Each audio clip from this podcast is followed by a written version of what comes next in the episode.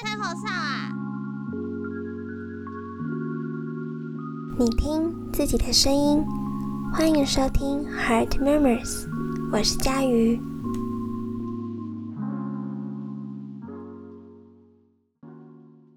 大家上周过得还好吗？应该有一些人刚结束期中考吧，辛苦大家了。今天想跟大家谈的主题，是我这一阵子感兴趣跟好奇的事情，就是出生序对于一个人的人格发展有什么关系吗？其实我自己是独生女，所以我很难体会家里有兄弟姐妹的感觉。有时候也会有点羡慕跟好奇，有兄弟姐妹，家里不止一个小孩会是怎么样子？记得我小时候，爸爸妈妈有曾经问过我说，要不要再有一个弟弟或妹妹？我忘了当时我怎么答复的，但我其实一直很希望，毕竟独生子在成长的过程是有一点孤单的，儿童时期。爸爸妈妈就是家里唯一可以倾诉的对象。当然，我很幸运的集父母、爷爷奶奶的宠爱于一身，但是总是觉得会少一个年纪相符、懂得该年纪会遇到的烦恼，或是聊一些孩子们才懂的事的对象。不过青春期的时候，对于没有兄弟姐妹的这件事情，我还蛮享受的。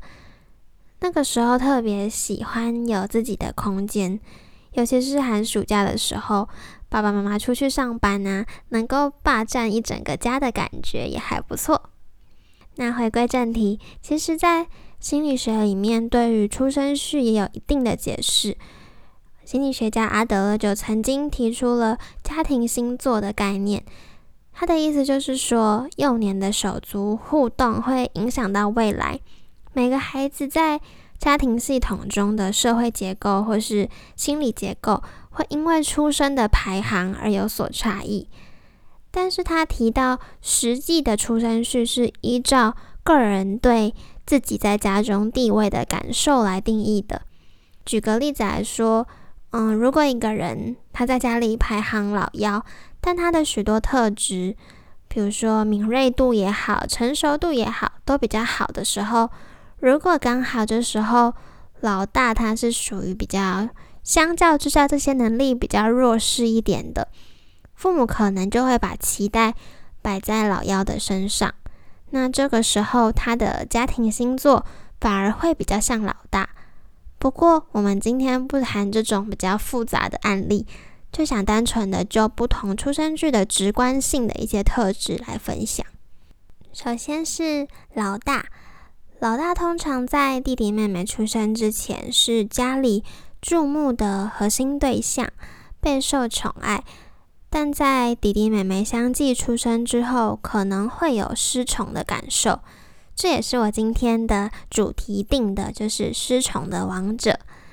孩子要怎么认知到父母对我们的爱没有不同？因为实际上就是弟妹出生后剥夺了我跟父母的时间。好像从宝座里失足的王者一样，顿时失去了一些宠爱。那阿德勒说，父母通常会用比较大人的口吻跟态度与老大对话，也使得老大的性格上可能会显得比较稳重一点，但也有可能会有过分的强调规则跟纪律，也可能发展出保护人啊，或是组织能力比较好等等的才能。那接着是老二，老二从出生的时候就要跟老大共享父母的注意嘛，因为他一出生就有另外一个小朋友，所以老二会比较像是竞赛型的选手，每一次都要全力以赴，然后要懂得察言观色，也比老大擅长与人合作。不过他们会不甘屈服，一直想要努力的奋斗，超越别人。常常听到有人提到的老二情节，它其实就是泛指了受到疏忽，然后较没有安全感的孩子。或许在某一种程度上，也是出自于一出生就需要有人与他共享父母的爱，所以他当然需要花更多的力气、更多的方式来获得宠爱与引起注意。那最后是老幺，家里最小的孩子总是家里的宝贝，他的责任大部分都已经被分担了，而且他可以参考哥哥啊姐姐们走过的路，因此可能会比较有勇气的去做其他没有被尝试过的工作，但也可能会发展成极端，就是缺少自信与经验，使他退缩啊，或是逃避啊、拖延等等。那听到这边，应该会有许多的老大、老二、老幺心有戚戚焉吧？又或者是不以为然，因为家庭星座的概念就只是一个参考。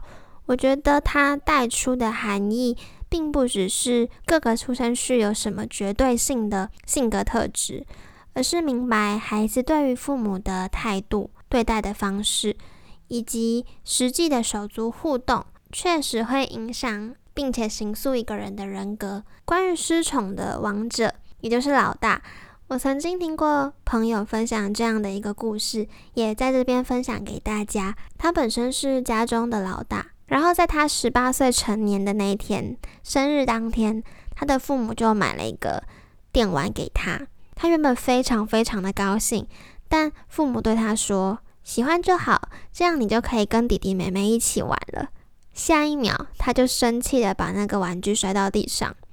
当然，想必是引来父母的责备。成年的十八岁当天过得不是太好。在弟弟妹妹还没有出生前，一直是家中最宝贝、最被疼的他，享受着爸爸妈妈专一的爱与关注。但当弟妹相继的出生，所有的爱对他来说就是分为二分之一，房间一半变成弟弟或是妹妹的。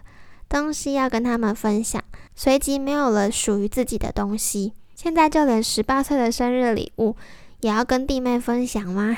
我要这个东西属于我。我觉得那个心态上应该是这样子。想象如果我是他，我会有什么样的感受？请各位也试着想想看，没有属于自己的东西的这件事情，其实是很难过的耶。不知道大家有没有看过公视之前演的那个未来妈妈？我记得其中有一幕让我印象很深刻的就是有一个媳妇，她的板凳被她的婆婆家的人丢掉了，被当成垃圾丢掉了，觉得那个太旧了，然后她就濒临崩溃的状态，因为她觉得那是她唯一在这个家拥有的属于自己的东西。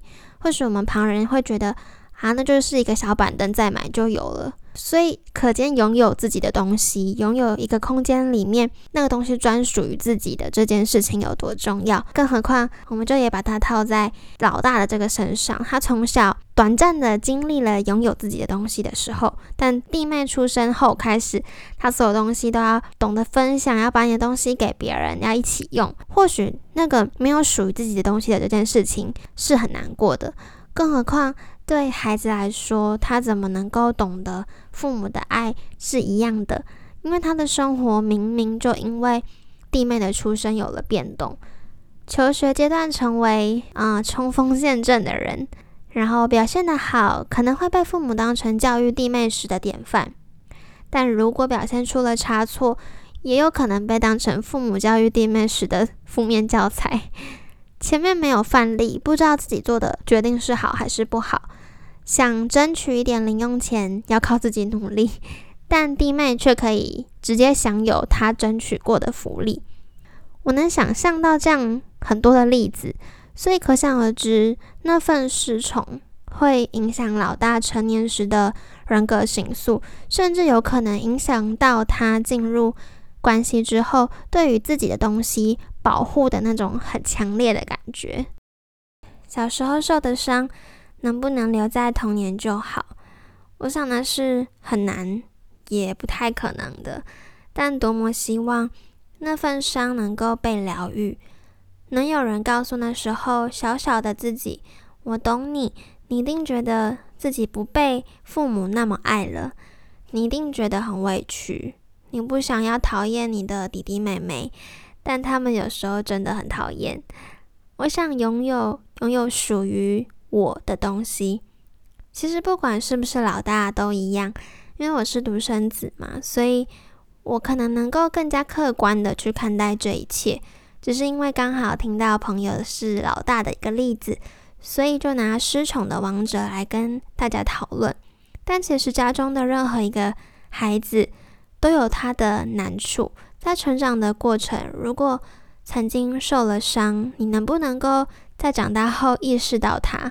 如果当时没有人能够抱抱你，那现在长大的你，有能力的你，能不能回头抱抱当年那个自己？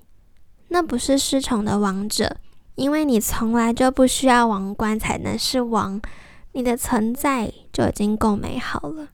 我们的父母第一次当你的父母，第一次当你弟弟的父母，第一次当你妹妹的父母，第一次当你兄弟姐妹的父母，他们或许不晓得怎么样才能让我们感受到全然相同的爱跟对待，但不要让童年的伤成为你未来的遗憾。有人跟我说，兄弟姐妹是一种很棒的资产。我相信，我真的很相信，因为我自己是独生子嘛。我的外婆过世的时候，我看到我妈妈跟她兄弟姐妹的连结变得很强烈，然后能够彼此分享童年的时候妈妈对于自己的疼爱。我觉得那个那个连接跟那份感动很深刻，就是会让我想象，如果是我的话，只有我能跟自己分享。没有兄弟姐妹能够分享童年时候经历的快乐，兄弟姐妹绝对是一种很棒的资产。但如果你们能够把握这样的连结，多好啊！有人能够分享，有人能够一起承担。如果能够花一点时间，也听听你兄弟姐妹的心声，或许你会发现，你的姐姐也很羡慕你，你的弟弟也很羡慕你，你的妹妹也很羡慕你，就是你们彼此都拥有。父母独一的爱，凑一凑，聊一聊，其实那就是父母的爱那种最可爱的样子了。我的爸爸有跟我说过，当初他跟妈妈生完我之后，有一起讨论要不要再生第二胎。他说他不要，因为他不晓得能不能公平的给爱，因为或许他自己觉得公平。但是他知道孩子感受到的不会是如此，这是我的爸爸对我说过很浪漫的话，这是他对我的爱，而你们的父母一定也有专属爱你们的方式。失宠的王者，无论你是老大、老二、老幺，还是家里的独生子，今天的分享当中，排行的特质仅仅只是一份参考，不是一种辖制。要明白，无论是什么排列组合，都是带着父母很美的祝福的。那今天的分享就先到这边喽，欢迎大家追踪我的 IG 还有脸书账号，都会有一些贴文的分享，也希望能跟大家有更多的互动。Heart Memories，我是佳瑜，我们下次见。